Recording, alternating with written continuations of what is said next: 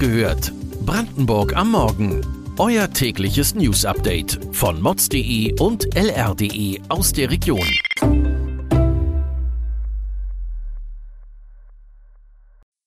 Guten Morgen an diesem 5. Oktober. Neue Regionalklassen für Kfz-Versicherungen.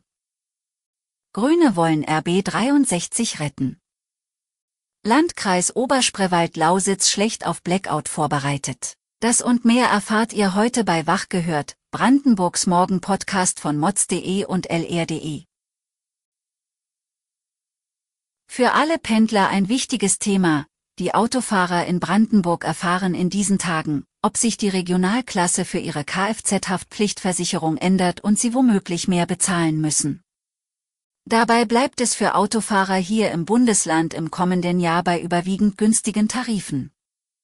Für neun der 18 Bezirke und über 40 Prozent der Autofahrer gelten die niedrigsten Regionalklassen 1 und 2. Zudem findet sich in Brandenburg auch der Bezirk mit der bundesweit besten Schadensbilanz. In Elbe-Elster liegen die Kfz-Haftpflichtschäden rund 30 Prozent unter dem bundesweiten Durchschnitt, mit minus 29 Prozent folgt gleich die Prignitz. Beide Bezirke gehören neben Oberspreewald-Lausitz, Spree-Neiße, Ostprignitz-Ruppin und Frankfurt-Oder zu denen, die 2023 in der Haftpflicht besser eingestuft werden. Insgesamt betrifft dies 300.000 brandenburgische Autofahrer. Eine halbe Million sind jedoch von schlechteren Risikobewertungen und damit einer Heraufstufung betroffen. Dazu zählen Cottbus, die Uckermark, oder Spree, der Barnim, Dame Spree und Telto Fleming. Auch aus der Autoproduktion in Brandenburg gibt es Neuigkeiten zu vermelden.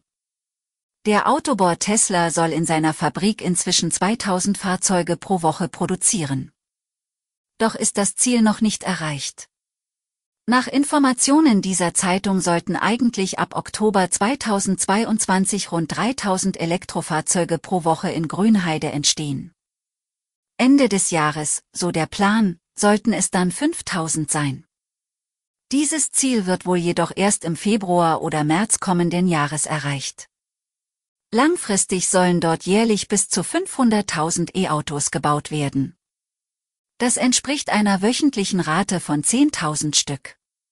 Um das zu erreichen, muss die Zahl der Mitarbeiter weiter steigen. Diese soll derzeit bei 6000 Mitarbeitern liegen und auf bis zu 12.000 steigen. Die Fraktion von Bündnis 90 Die Grünen im Brandenburgischen Landtag legt einen Entwurf zur Rettung der Zugverbindung RB 63 zwischen Joachimsthal und Templin vor. Bisher soll der Probebetrieb der Strecke mit dem Fahrplanwechsel im Dezember 2022 auslaufen. Der Plan der Grünen sieht vor, dass in den Landesverkehrsplan das Ziel eines durchgehenden Stundentaktes zwischen Eberswalde und Templin sowie die Prüfung der Durchbindung des RB 12 über Templin hinaus bis Eberswalde aufgenommen werden. Für die Finanzierung von Investitionen in die Strecken sollen offenbar Haushaltsmittel in Höhe von 30 Millionen Euro eingeplant werden. Wenn es nach den Grünen geht, soll der derzeitige Probebetrieb des RB 63 im besten Fall verlängert werden, bis die Bahninfrastruktur saniert wird. Der Helene-See bleibt weiterhin vollständig gesperrt. Bereits der zweite Sommer mit gesperrten Stränden an dem beliebten Gewässer bei Frankfurt oder ist vorbei. Doch es gibt weiterhin keine Öffnungsperspektive. Derzeit finden am Ufer des Sees Erkundungsbohrungen statt, die für die Planung der Sanierung der Seeumgebung benötigt werden. Der Betreiber des Freizeit- und Campingparks am See hofft, dass auch Teilöffnungen der Strände, wie am Westufer, geprüft werden. Aus Sicht des Landesamts für Bergbau, Geologie und Rohstoffe ist eine Teilöffnung jedoch unwahrscheinlich. Obwohl am Westufer bereits vor 20 Jahren mehrfach Sanierungen stattfanden, haben diese offenbar nicht ausgereicht. Denn dort haben in der Vergangenheit bereits Unterwasserrutschungen stattgefunden. Die derzeitigen Bohrungen sollen nun zeigen, wie weit der Gefahrenbereich auch in den Strand und ins Hinterland hineinreicht.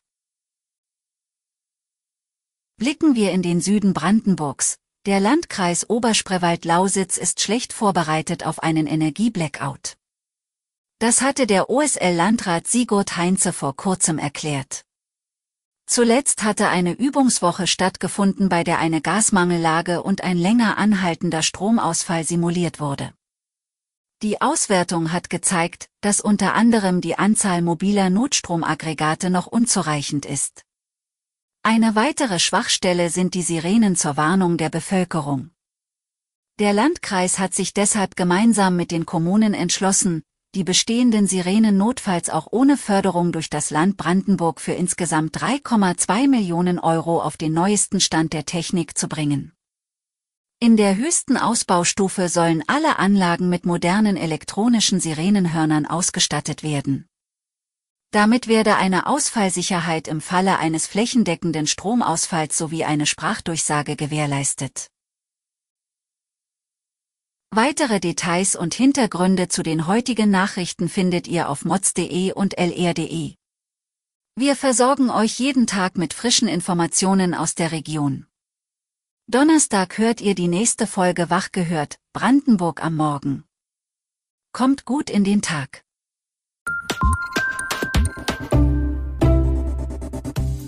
Wach gehört. Brandenburg am Morgen ist eine Produktion von mods.de und lr.de. Wir freuen uns auf euer Feedback per Mail an wachgehört.mods.de. Ihr findet uns auf allen bekannten Podcast-Plattformen. Abonniert uns für euer tägliches News-Update.